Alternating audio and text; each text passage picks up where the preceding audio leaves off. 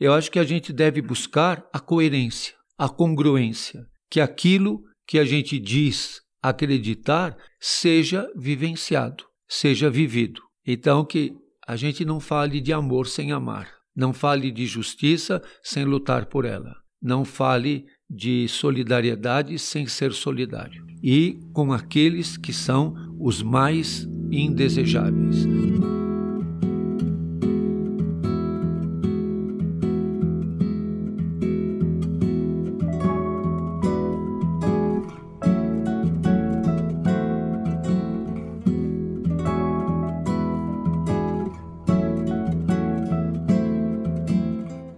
Algumas dúvidas universais só encontram lugar nas conversas promovidas pela espiritualidade. Temas como a morte, o perdão, a esperança, o equilíbrio, a justiça e o sofrimento estão presentes no nosso dia a dia.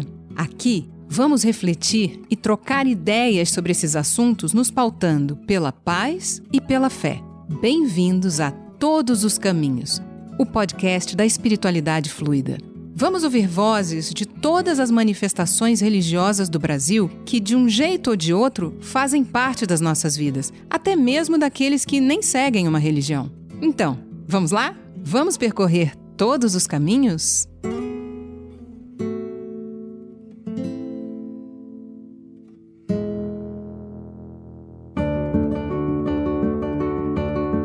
Olá!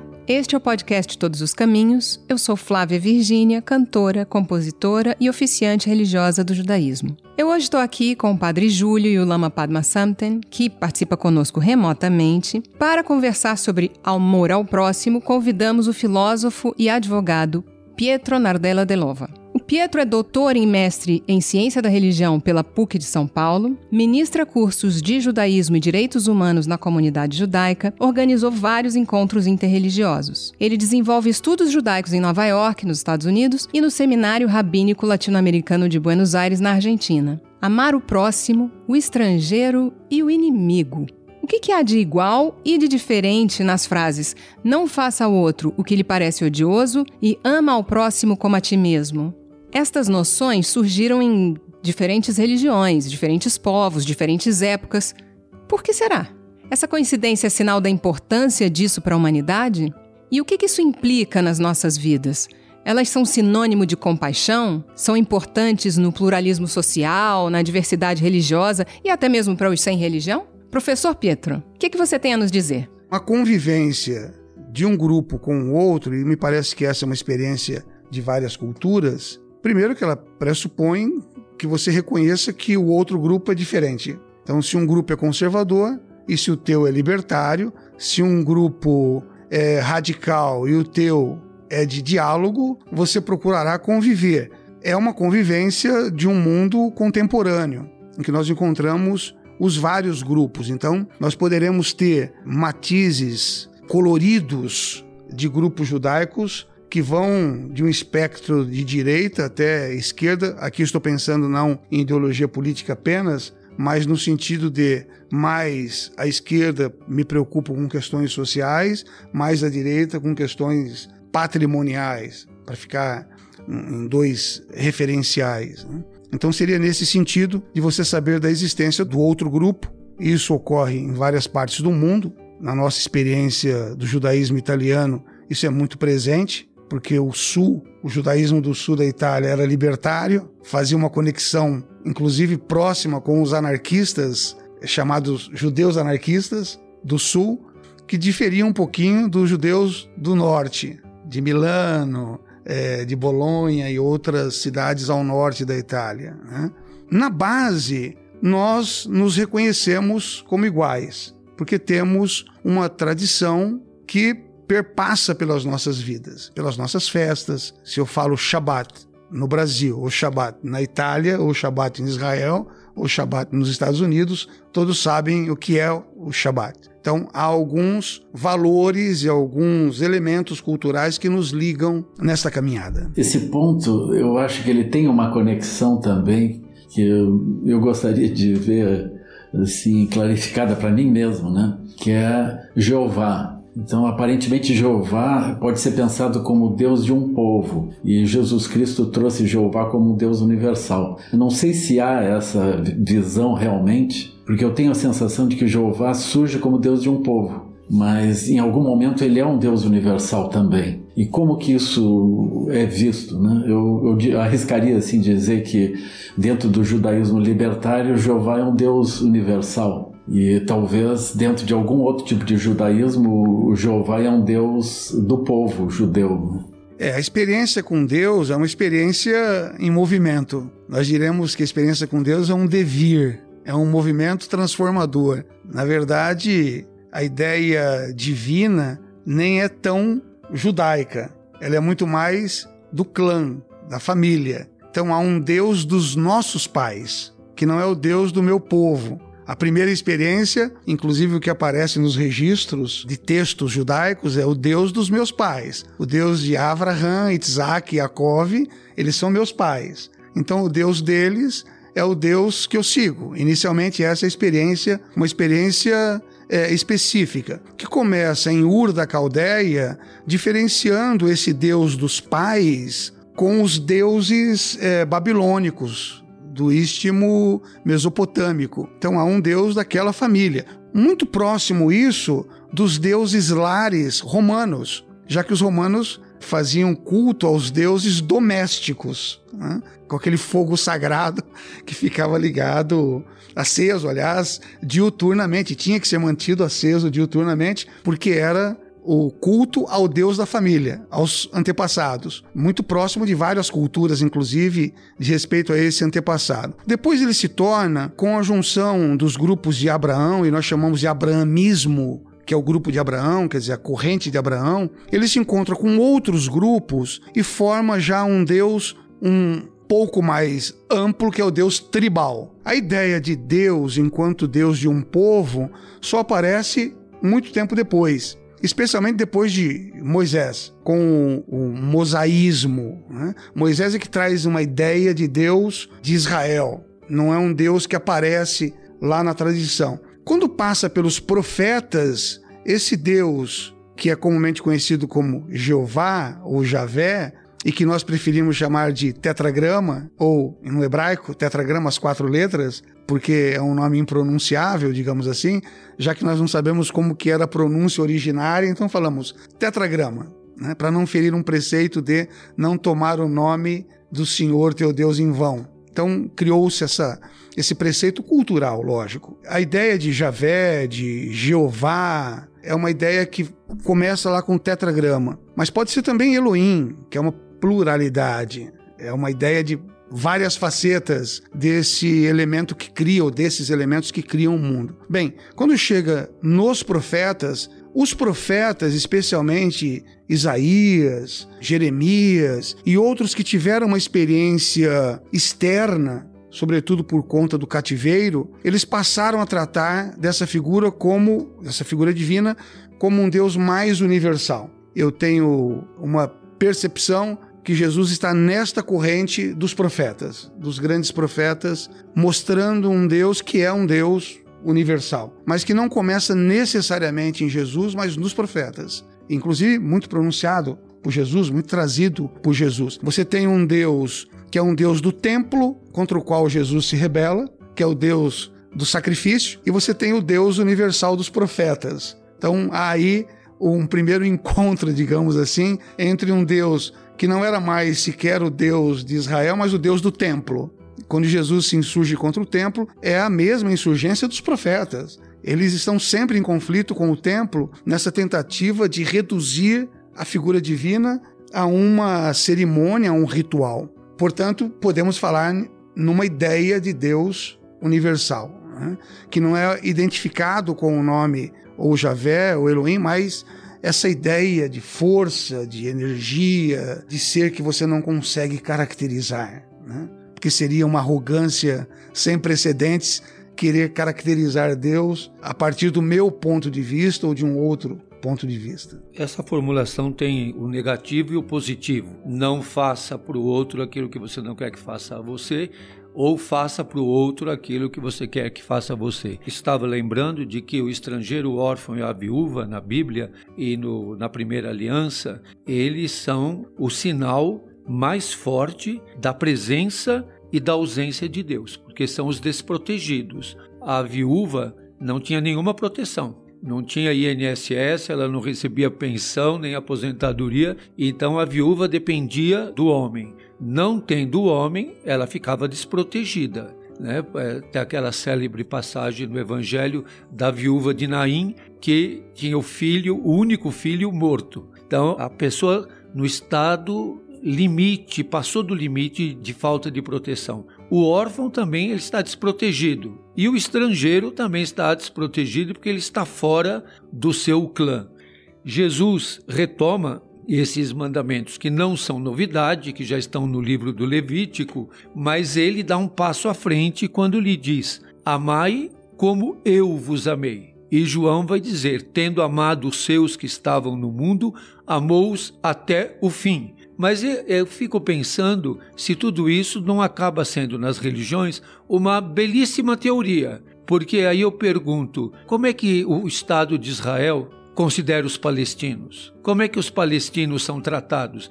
Eles não são nem os estrangeiros, eles são quem? Por que, que os palestinos estão sendo dizimados e tratados com extremíssima crueldade por pessoas que não só são políticos, mas que são religiosos também. Então, me chama muito a atenção isso. E dentro do cristianismo e de outras religiões, a desumanidade que há, que é para amar todos como a si mesmo, os LGBT também, as mulheres prostituídas também, os presos também, e tem gente que se diz religioso e é, quer a pena de morte, quer o extermínio, ameaça, destrói os outros, arrebenta com a vida dos outros. Então, na realidade, eu vi hoje uma, uma mãe com uma criança de 4 anos, há 10 dias na rua, com a criança desidratada, mal conseguindo parar em pé, e que o abrigo, em convênio com a prefeitura onde ela estava, a mãe pediu Posso deixar minha filha mais um pouquinho na cama, porque ela não está conseguindo ficar nem em pé, de desidratar? Não, não pode. A regra às seis horas da manhã é rua. E a criança doente mesmo foi posta na rua com a mãe. E aí você diz: o amor, ele tem que ter uma concretude dizer é, não faça o outro aquilo que você não quer que faça para você, ou ame o outro como a você mesmo, tem que eliminar a crueldade, porque a desigualdade é a negação de tudo isso. A desigualdade que nós vivemos hoje no mundo e na sociedade em geral e no Brasil é a negação de tudo isso. Nós estamos na prática econômica, na prática capitalista neoliberal, destruindo todo esse arcabouço e destruindo toda essa fundamentação, que eu acredito que é o que os profetas denunciaram. Oséias é um profeta que denuncia isso, Jeremias denuncia tudo isso, e todos eles acabam muito mal. Todos eles têm um fim trágico, assim como João Batista teve, e assim como Jesus também é executado e, e, e condenado à morte. E o que me espanta muito é que os que condenam tanto na história quanto na vida hoje, são os mais religiosos. Aqueles que se consideram os mais religiosos são os mais cruéis. São os que fazem os anátemas, os que queimam nas fogueiras, os que destroem as pessoas e o grande risco que é, põe em xeque uma formulação como essa é o fundamentalismo. O fundamentalismo que não dialoga, como o Buber pediu, Martin Buber, não dialogam, mas desqualificam e destroem o interlocutor. Então, me espanta muito, às vezes, os religiosos dizerem mandamentos ou formulações muito bonitas e, na prática, essas estruturas da religiosidade que está dentro de uma moldura neoliberal que desdiz tudo isso. Então, dizer que hoje nós temos milhões de pessoas famintas, aonde é que está o amai-vos uns aos outros? Quem é que quer passar fome? É ninguém. A fome que a elite conhece é o almoço que atrasou. O que significa não ter o que comer? Eu tenho diariamente sentado com muitos jovens que estão na rua, na calçada. E eles ficam espantados e enternecidos de você partilhar o pão e dar um pedaço de pão para eles. Partilhar o pão com as pessoas que, que estão dormindo na calçada. A nossa sociedade não faz isso. Até teve uma discussão muito grande, talvez isso possa ser até um tema um dia, de ao movimentos religiosos que pedem a retirada do crucifixo dos tribunais, dos, dos é, parlamentos e tudo mais. Às vezes eu olho aquelas imagens, aqui na Assembleia Legislativa de São Paulo tem uma cruz monumental lá no hall monumental. Eu acho que se aquele Cristo pudesse, ele já teria saído correndo de lá faz tempo. Não só. Não só. Primeiro que eu tenho um certo medo dos religiosos, porque eu faço uma diferenciação entre ser religioso, que no latim, no mundo romano, era ligar os vivos aos seus mortos. Essa palavra nem tem muito sentido quando falamos de espiritualidade. Então, o religioso sem espiritualidade, ele é um martelo e uma bigorna, ele é uma espada, ele é um, uma bazuca, ele é violento e, sobretudo, quando ele for um religioso teologizado, quer dizer, preso a uma teologia que ele considera a verdade do mundo. Né? Então, o que nós temos assistido na história, o padre Júlio Lancelotti citou algumas experiências criminosas, horrorosas. Nós temos 1 milhão e 500 mil pessoas mortas pelos armênios, pelos turcos, que eles fazem tudo para esquecer. Nós temos uma experiência de 6 milhões de judeus, 1 milhão e 500 mil crianças judias na Europa sendo mortas enquanto os alemães estavam cantando Glória, Glória, Aleluia né? nas suas igrejas. Então ali estavam aquelas famílias cantando os seus hinos protestantes com a fumaça dos crematórios, né? dos, dos campos. Os cristãos belga escravizando os africanos. Os africanos. Os negros africanos. Né? Nós temos aqui cristãos dizendo que Deus está acima de todos, matando crianças indígenas, que aliás são os donos da terra, aqui deveriam ser respeitados é, com uma proteção absoluta. Né? Nós temos todo um período das cruzadas, aí são os cristãos com as suas cruzes exterminando muçulmanos, judeus, né? E veja que curioso, houve um tempo em que muçulmanos e judeus se protegiam contra os cristãos, contra no sentido de, de proteção, que os cristãos queriam destruir um e outro. Então se juntavam, as grandes amizades entre judeus e muçulmanos ocorreram nesse final de Idade Média. Né? Então hoje nós temos, é, por exemplo, estou aqui dialogando com uma pessoa que eu tenho como querida minha, que é o padre Júlio Lancelotti, e nós temos cristãos que não apenas não dão esse pão, Padre Júlio, mas tiram o pão, cobrando, por exemplo, um dízimo que é um instituto absolutamente ilícito, porque o dízimo foi criado na Torá para os judeus, para a tribo de Levi e para o templo, enquanto houvesse templo. Depois da destruição do templo de Jerusalém, ninguém mais fala no mundo judaico de dízimo, mas ele é cobrado hoje de pessoas que não têm os seus dentes, que não têm pão é quase uma obrigação dar dízimo em nome de uma religião ou de um, uma nota de versículo, eu chamo de teologia dos versículos. Você puxa, pinça só os versículos que interessam e não o contexto. Então, esse é o sentido que me dá medo. O outro problema é a questão política e não de religiosos, porque Israel não é formada por judeus, é formada por judeus, por drusos, por cristãos, por muçulmanos, tem muçulmanos no exército de Israel, tem cristãos. Então aí nós temos um elemento político que se vale de um conteúdo filosófico ou cultural judaico, mas que é um Estado. Alguns querem que seja judaico, mas ele é um Estado ainda multifacetado, porque há mas vários não é, grupos. É, não é um Estado laico. Ele é um Estado laico, porque ele não tem a Torá como um elemento. É diferente de um outro Estado, por exemplo, como o Estado iraniano, que é teocrático. Então ele não é laico. Em Israel há ateus, há judeus ateus, ou seja, que não segue uma corrente israelenses, mas que são também judeus ateus, no sentido de ter uma cultura, mas não é, abraçar uma defesa divina, etc. Há um, uma situação X. Essa situação só pode ser resolvida não pelos grupos que dominam, mas por aqueles que se opõem, inclusive dentro de Israel. nos grupos humanistas, nos grupos libertários, nos grupos é, formados de kibbutzim, que eram organizações, ainda são, mas no começo, desde 1870, organizações agrícolas que pressupunham o trabalho também de árabes, de a mão de obra de árabes e de judeus que trabalhavam na terra, produzindo comida, alimento para todos. Então eu acredito que a expressão Israel, ela é muito genérica. É preciso descer um pouquinho e ver que tem grupos ali que estão, eu faço parte desses grupos, que defendem a manutenção, a criação, manutenção e respeito a uma comunidade palestina político. Sim, dois povos, dois estados que já estavam ali, né? Os dois. Os palestinos também sofreram na mão de outros grupos árabes, por exemplo, os egípcios não permitem que os palestinos entrem no Egito, ali na faixa de Gaza.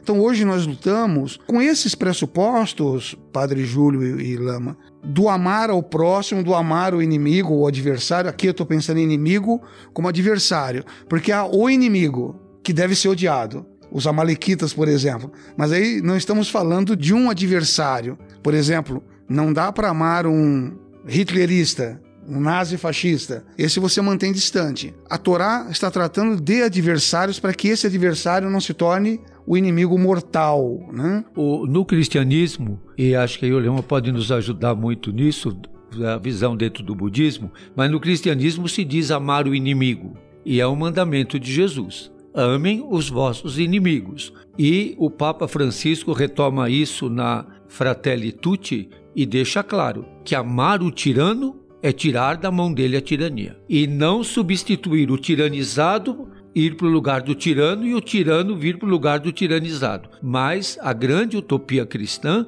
é que todos sejam irmãos, que ninguém seja tirano e que ninguém seja tiranizado. É uma tarefa difícil histórica, mas é uma luta também de não legitimar a tirania, mas tirar da mão do tirano a tirania. Ele tem que, numa luta histórica de transformação difícil, demorada, intrincada, numa luta histórica de resistência, deixar de ser tirano e deixar a tirania de existir para que todos sejamos irmãos. Essa é a utopia pela qual a gente luta. É difícil. E cada vez que a gente pensa que se aproxima, ela fica mais distante e exige uma transformação, porque também tem o tirano que mora dentro de nós. Hoje, por exemplo, eu discutia com os irmãos em situação de rua sobre a questão da porofobia e qual era o conceito que eles tinham de democracia. E aí, como é que eles vivem a democracia interiormente? Quando o que é mais esperto consegue passar a conversa no que é mais lento, mesmo na situação de rua. Então, na hora que eles vão ter acesso à roupa, o mais esperto vai pegar mais roupa e vai vender. E vai lá para a feira do rolo. Então, como ter esse aspecto compassivo e esse aspecto fraterno, misericordioso nas micro-relações, aquilo que o Foucault vai discutir do macro e do micro, né? para que no micro também as relações não sejam de opressão. Mas só assim é, a gente diz que não pode perder a piada quando você falou que tem um certo medo dos religiosos. Acho que os menos perigosos são os ateus. Sim.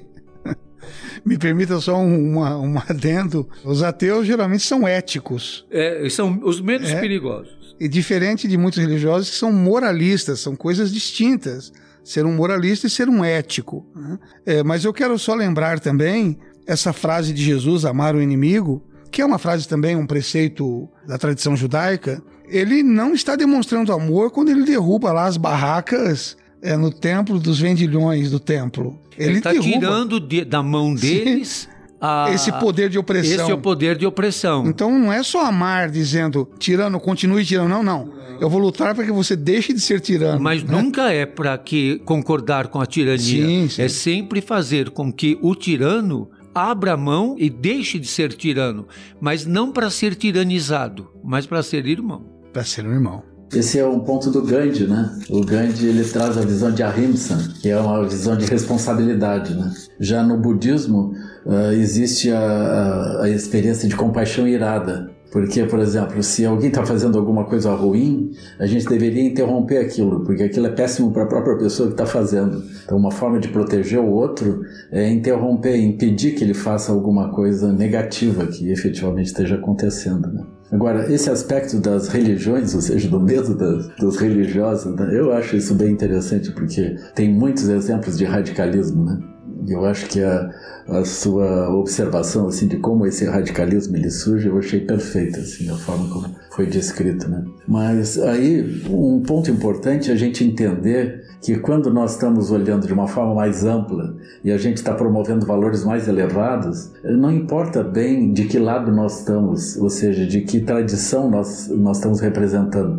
Nós estamos representando essas visões mais elevadas. Por outro lado, essas mesmas tradições ou essas nações ou essas etnias, elas também, ainda que elas se ancorem num discurso elevado, elas podem estar fazendo coisas muito estreitas e muito agressivas. Né? Então a gente vê isso. Assim, a gente não deveria se atrapalhar entre nós.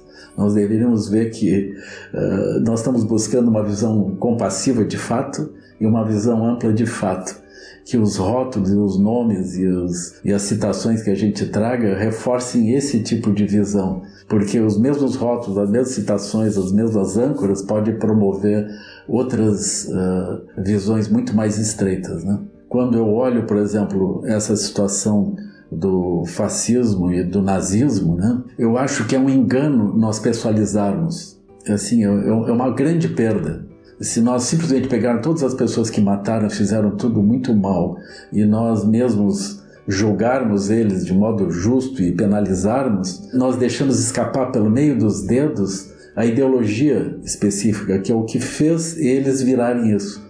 Então, de algum modo, eles têm uma natureza divina, no budismo nós vamos dizer a natureza búdica, né? A natureza búdica, ela pode se atrapalhar de vários modos, ela pode se fixar de vários modos. A gente precisaria entender que é esse engano, essa fixação que é o problema. E as pessoas agressivas, elas podem ser amadas na sua natureza búdica, na sua natureza divina. E a gente deveria reconhecê-los nesse aspecto e reconhecer que essa natureza divina, ela nunca é efetivamente aprisionada pela dimensão estreita, pela dimensão sectária e agressiva. Aquilo é uma espécie de um sofrimento, é uma espécie de um transiente, é uma crise que, que acontece daí. Porque a nossa natureza, quando ela olha de forma mais ampla, ela é generosa e ela é igual e nós todos nos vemos como os mesmos seres humanos, assim como Sua Santidade Dalai Lama diz. Né? Então é importante que a gente veja esse aspecto muito profundo e reconheça que o engano e a estreiteza é inerente a todas as tradições e a todas as etnias e todos os estados. Né? Nós estamos arriscados a isso sempre. Né? Então, e esse risco a gente tem que perceber na concretude da história, que ele não é só uma questão teórica ou uma ideia é, a pessoa que se equivoca, que se atrapalha, ela mata. Ela mata o outro que é indefeso, o outro que não tem compreensão de tudo isso, o outro que nem sabe. Essa criança que eu vi hoje lá, eh, desidratada, que não podia ficar deitada na cama, que, que, compreensão ela tem? Compreensão dela é a compreensão de que ela estava com febre, que ela estava triste, que ela não conseguia comer, não conseguia sorrir, que precisava de um colo, precisava de um gesto de carinho. Então, ela nos melhora na sua indigência, mas quem causa indigência nessa pessoa? Que desacerto é esse que é, a gente contempla e que a pessoa tem a sua área nobre preservada, mas que nas circunstâncias. Então, eu penso como é que a gente vence isso em nós mesmos, porque a gente também pode exercer de poder e de autoridade lesando os outros, né? Então, eu acho que nesse ditado de amar como a si mesmo, eu posso ser masoquista e, e, e, e querer o sofrimento para mim, mas eu, nunca me é lícito nem ético causar sofrimento para o outro.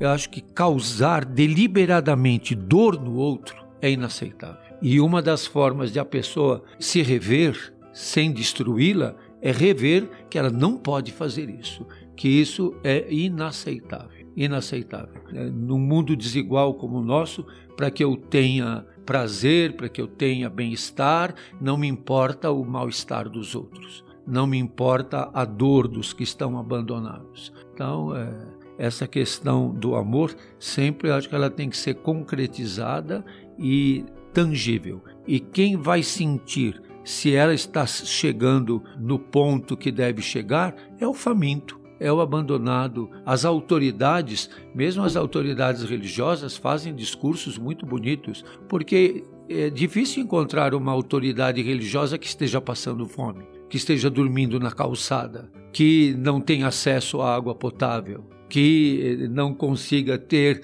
nenhum conforto, nenhum acolhimento. Eu não conheço autoridades religiosas. Na história tivemos alguns que foram martirizados, maltratados, incompreendidos, mas é, é, difícil de encontrar. Por isso, acho que a grande dimensão é a dimensão humana. Acho que São Francisco é um bom exemplo disso. São Francisco ele vivia de uma forma muito muito pobre, né? Era uma opção dele, assim, né? Mas ele não era uma autoridade. É, ele nunca aceitou ser autoridade. Bom, ele termina, ele termina sendo visto como tal, né? Em função tem a ordem franciscana e tem as coisas todas. Pois é, não, ele, ele é venerado, respeitado, e, e, mas ele nunca aceitou, aceitou ter autoridade e nunca exerceu nenhum poder de autoridade formal. A autoridade dele, se tem, é moral, mas um homem que morreu cego leproso, deitado no chão, chagado, privado de tudo, é, sem compreensão até dos seus próprios seguidores que o expulsaram e o puseram para fora, que não queriam a sua radicalidade de vida.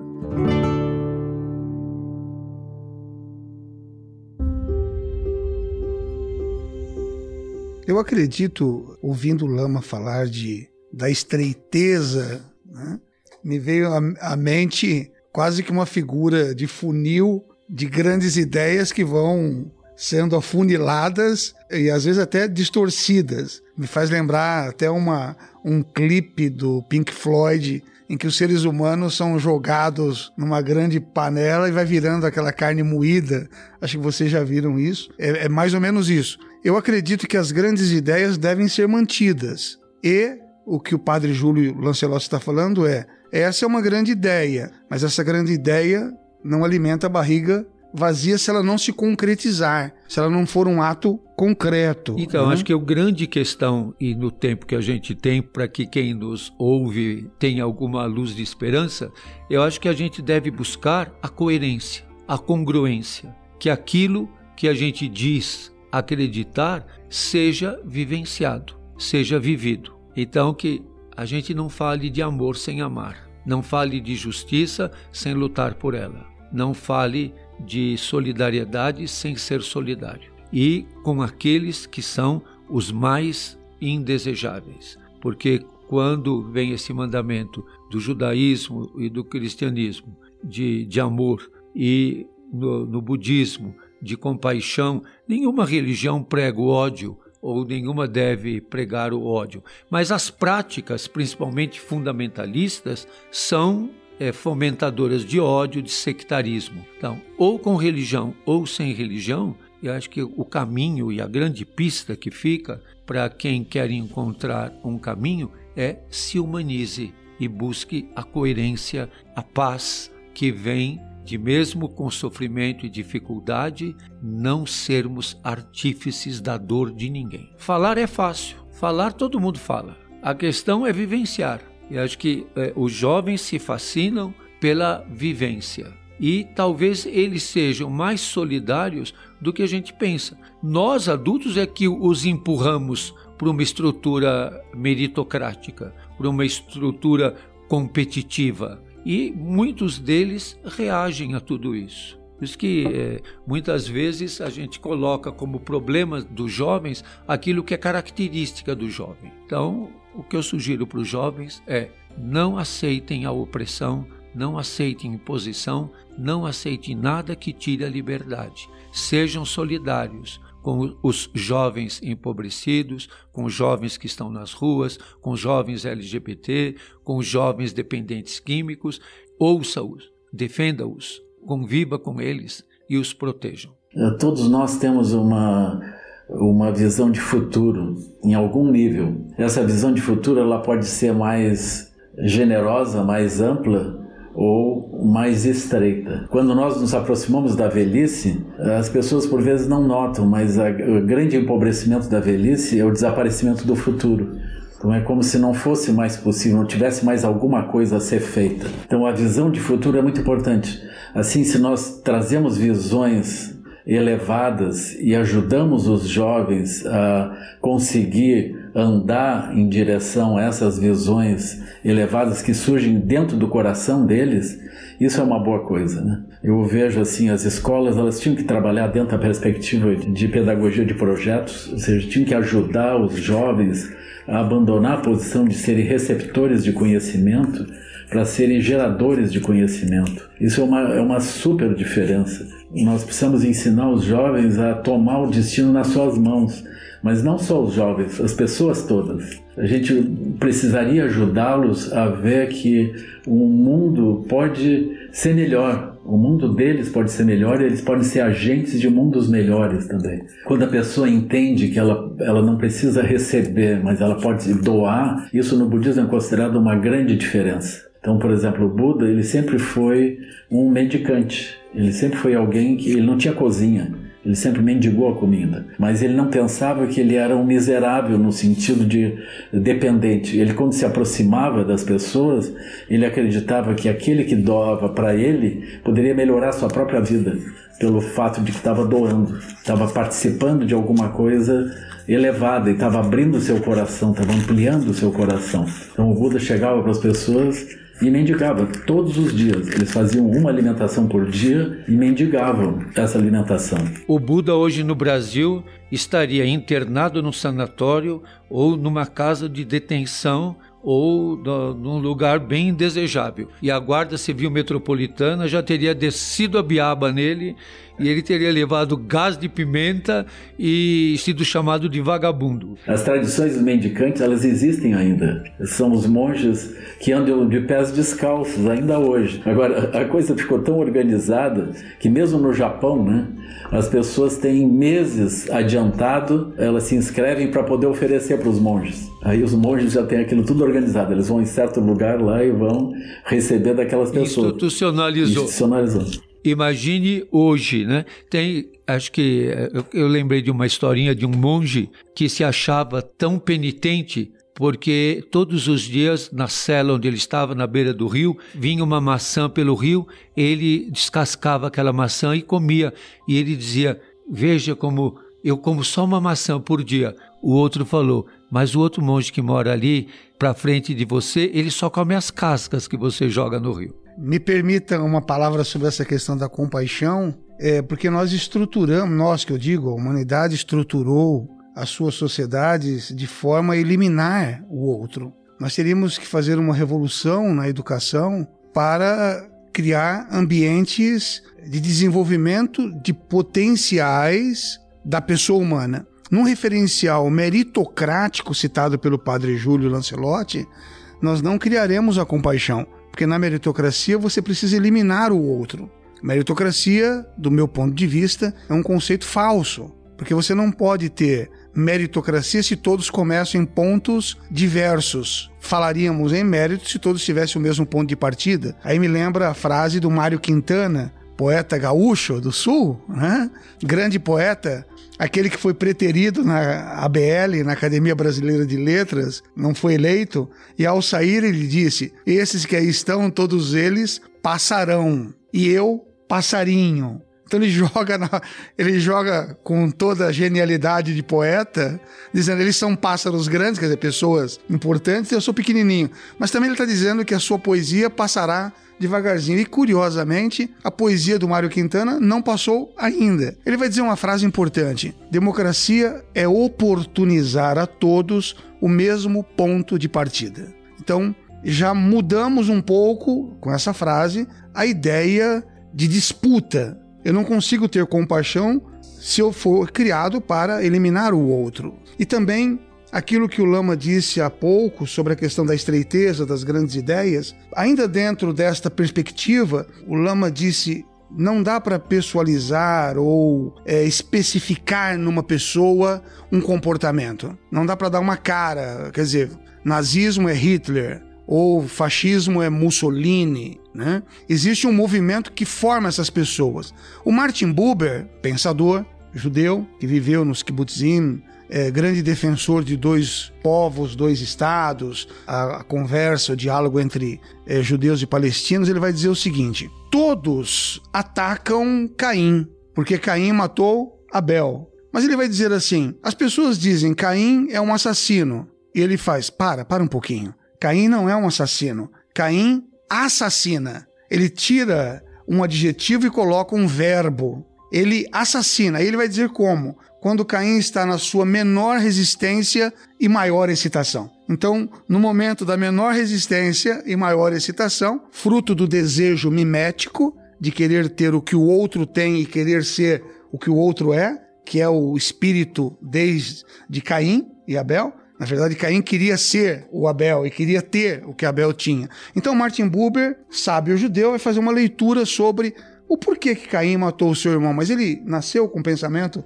de matar o seu irmão ou nós o levamos a esse ponto? Então, é possível compreender o que o Lama está dizendo junto com o que o padre Júlio Lancelot está dizendo. Nós estamos levando a nossa juventude a uma disputa, uma disputa que é de extinção, de extermínio do outro. Como que eu vou trabalhar a compaixão dentro desse universo de extinção? Eu estou olhando o outro como inimigo.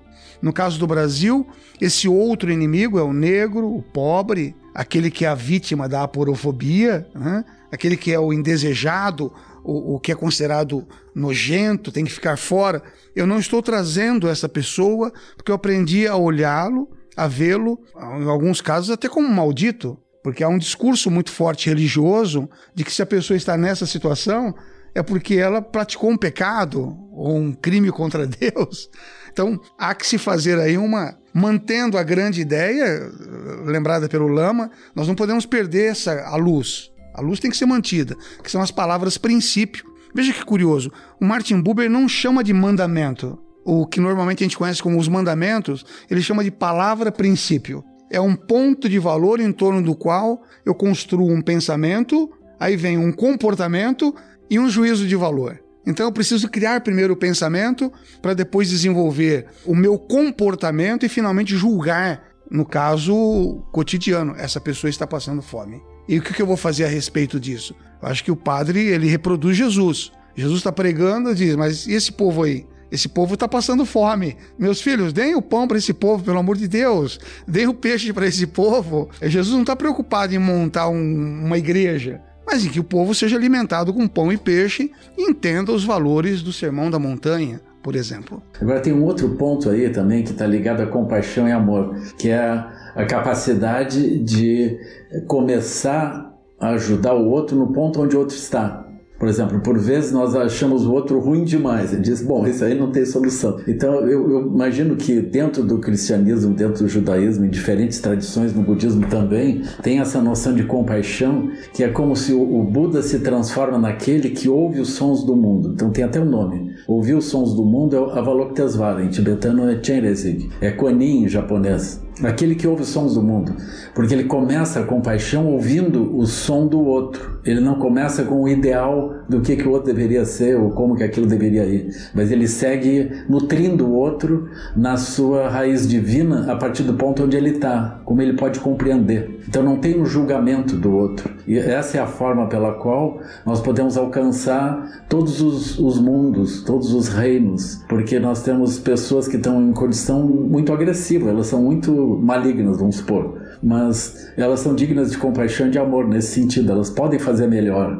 Melhor nós entendemos que elas estão doentes, elas estão perturbadas, a mente delas se estreitou. E ela pode recuperar, se ela olhar de dentro de uma forma mais ampla, ela ultrapassa essa limitação. Então esse é o sentido do Buda da compaixão, Tcherenzin.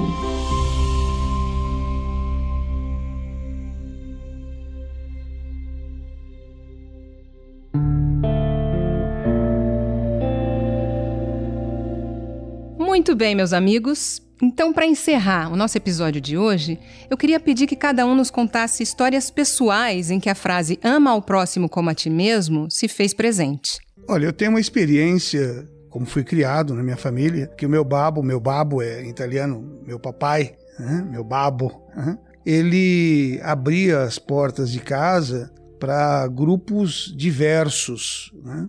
Eu lembro de uma vez que ele abrigou toda uma família, era o marido, a mulher e mais uns sete filhos, todos negros de origem africana, que estavam ali no sul, e todos foram, não eram judeus, obviamente, naquele momento, nem se tornaram depois, e ele me ensinou que o acolhimento não era só para judeus, era para qualquer pessoa, porque, de acordo com o pensamento dele, no caso estou falando do meu pai, Deus não era Deus só dos judeus, era um Deus universal, ou seja, que se espelhava em toda a figura humana. Né? Então eu guardei isso como um referencial.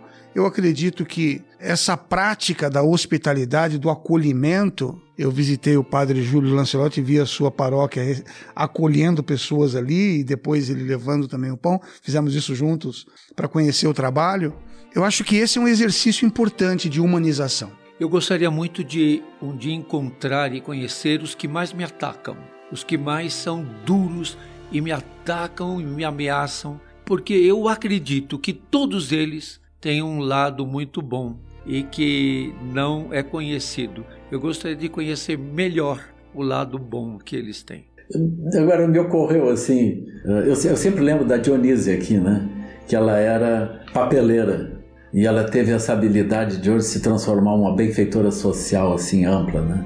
E ela postou nas pessoas, ela não desanimou, ela realmente acordou para essa capacidade de trazer benefícios, né? E a, a Dionísia, ela lembra do tempo em que ela ia nos centros espíritas e pedia comida, ela era alimentada. Até um dia que ela se deu conta que se eles faziam aquilo, ela também podia fazer. Então eu achei aquilo muito maravilhoso, né? Isso mudou a vida dela. Aí na comunidade muito pobre onde ela vivia, ela começou a fazer comida para as crianças que ela via famintas. E esse trabalho efetivamente prosperou. Tá certo que eles tiveram muitos problemas, assim, chegou a secretária da saúde em algum momento e disse, olha, essa cozinha aí não tem condições, você não pode fazer isso.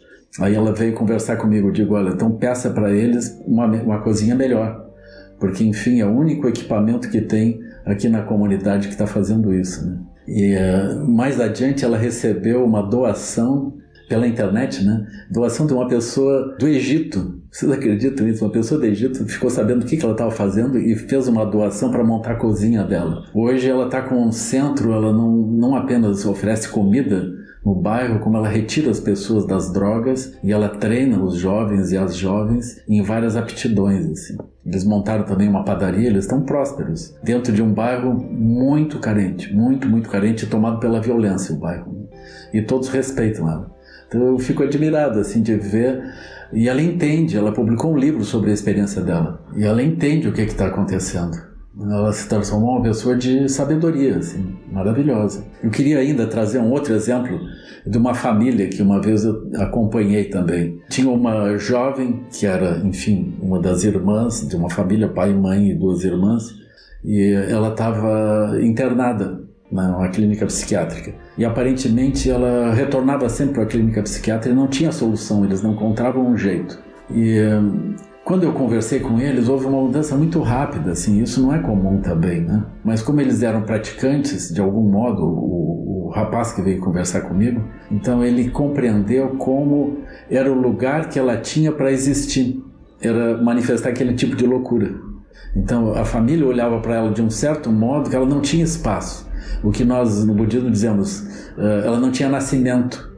É como socialmente nós olhamos para pessoas e dizemos: bom, essa pessoa não, não deveria estar aqui, ela deveria desaparecer, ela não, não tem lugar no mundo para ela. Então, isso é não dar nascimento. Então, o ponto essencial para as pessoas poderem viver é que a gente olhe para eles e diga: essa pessoa é importante, ela tem um lugar, ela pode fazer tais ou quais coisas. Então, quando nós olhamos desse modo, a pessoa surge. E essa pessoa Uma vez que depois o pai entendeu isso, a mãe entendeu, os irmãos entenderam, quando ela voltou para casa, ela se transformou completamente. Ela tinha um lugar e ela passou a exercer então essa identidade e conseguiu conviver. E ela não retornou mais à clínica psiquiátrica. Né? Então eu vejo uh, como que nós, pela nossa presença, nós podemos ser adoecedores, porque nós tiramos o espaço vital, o espaço onde o outro pode existir. Então, como o Padre Júlio faz, ou como Madre Teresa fazia, ela olhava para os seres, os seres estão morrendo, mas eles nunca foram vistos como alguém que existe e tem um lugar. Aí a pessoa olha para ele, isso é uma grande benção, isso é maravilhoso. Então o padre também, ele está olhando para as pessoas, mais do que a comida que ele dá, ele dá essa esse respeito do outro pela existência do outro, pela importância do outro enquanto um ser vivo, inteligente, enfim, com natureza divina que tem. Ele dá esse testemunho, né? Se ele vai até as pessoas para trazer a comida para eles, eles têm uma importância, eles têm uma existência. Então, eu, eu, diria que esse nascimento é, é, muito importante, é uma coisa essencial para que as pessoas possam, enfim, viver e existir no meio do mundo. Né? Com respeito às crianças, é assim também, é muito importante. Em sala de aula, eh, nas escolas, é muito importante nós permitirmos que as pessoas existam na forma como elas estão existindo, né? E possamos ajudá-los a partir dali. Eu acho que esse ajudar, só para fechar a minha ideia, porque nós estamos com princípios, ideias maravilhosas e o padre está dizendo, mas a pessoa está com fome. Né? Precisamos dar o pão para essa pessoa e tirá-la desse estado de injustiça em que ela foi colocada. Eu aprendi desde cedo, com meu babo também, que toda fruta que a gente come que tem semente, laranja, limão, abacate, que tem semente, que a semente nunca deve ir para o lixo. Então, a vida inteira eu vi meu pai cortando uma laranja e separando a semente ou limão. E depois ele lançava na beira da estrada, nas matas e tal. E também com uma florzinha que hoje eu chamaria de beijinho. Ela solta a semente, explode a semente. Aí você recolhe aquela semente e vai lançando. Uma vez um aluno me perguntou: professor, você faz isso? Contando a história para ele. Falei: faço. Mas tem semente que não germina. Falei: eu sei. É que pode ter alguma que germina. Então eu estou ah, esperançoso de que alguma semente germine. Eu ensinei isso para as minhas filhas e elas começaram a soltar essas sementinhas do, dos beijinhos aqui no Brasil, na beira das estradas. Depois de algum tempo, nós encontramos as, as florzinhas que eram frutos da sementinha. E elas disseram: Fui eu que lancei aquela sementinha. Eu acredito que essa é a grande ideia: mantermos a visão ampla da luz, mas conseguirmos colocar a semente nos seus devidos lugares, porque uma delas vai germinar. Então, Assim como Pietro falou, em hebraico, essa frase na verdade é um pouquinho diferente. Ela vai assim: Ame para o próximo como você ama para você mesmo, ou aquilo que você ama para você mesmo. Então, isso nos leva a fazer para as pessoas aquilo que a gente quer que seja feito para a gente e, por conseguinte, não fazer para as pessoas aquilo que a gente não quer que seja feito para a gente, né? Eu entendo dessa maneira e eu acho que essa maneira é muito civilizatória. Ela coloca a gente numa posição de boa convivência.